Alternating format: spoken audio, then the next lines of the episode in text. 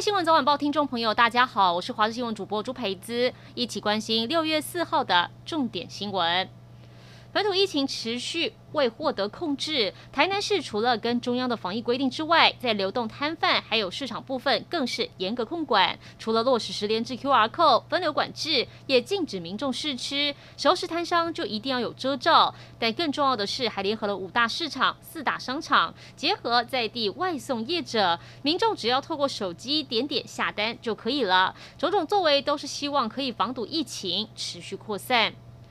日本媒体报道，日本将提供一百二十四万剂的 AZ 疫苗给台湾，在四号送出。相关新闻传出之后，日本放送协会 Twitter 的相关新闻下方立刻被台湾网友灌爆，满满都是感谢的留言。而最主要，产经新闻报道，这是日本政府会捐赠疫苗给台湾，原本是想透过 COVAX 提供，但考量会花太多时间，最后决定直接送到台湾。报道也指出，美国代理驻日大使杨州日前在台湾驻日代表处官邸跟驻日代表谢长廷，还有日本前首相安倍晋三的顾问见面之后，三个人就针对了疫苗问题交换意见。经过多方沟通，最后得到现任首相菅义伟的同意。报道还提到，相信在台日互助背景之下，日本民众都能够理解。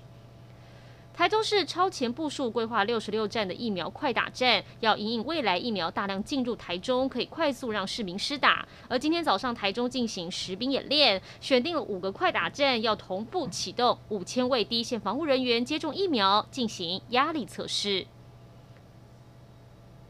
三十四岁的创作歌手陈零九现在确诊，他所属的滚石唱片证实陈零九是新冠病毒感染者，已经由救护车送到了防疫旅馆隔离。他被爆料曾经违规跟五间情的团员群聚练舞，昨天晚上深夜在脸书发道歉文，说我做错的就是以为自己是安全的，没有百分百确认把危险带给大家。身为公众人物做了不良示范，再次跟社会大众道歉。而他跟团员在前几天练舞之后，他发了道歉文，坦承是六月一号到医院看诊后，隔天确实有去练舞，考虑得不够周全。但是他强调，整个过程跟舞蹈老师们都是佩戴口罩的。目前参与练舞的三个团员都在家自主隔离。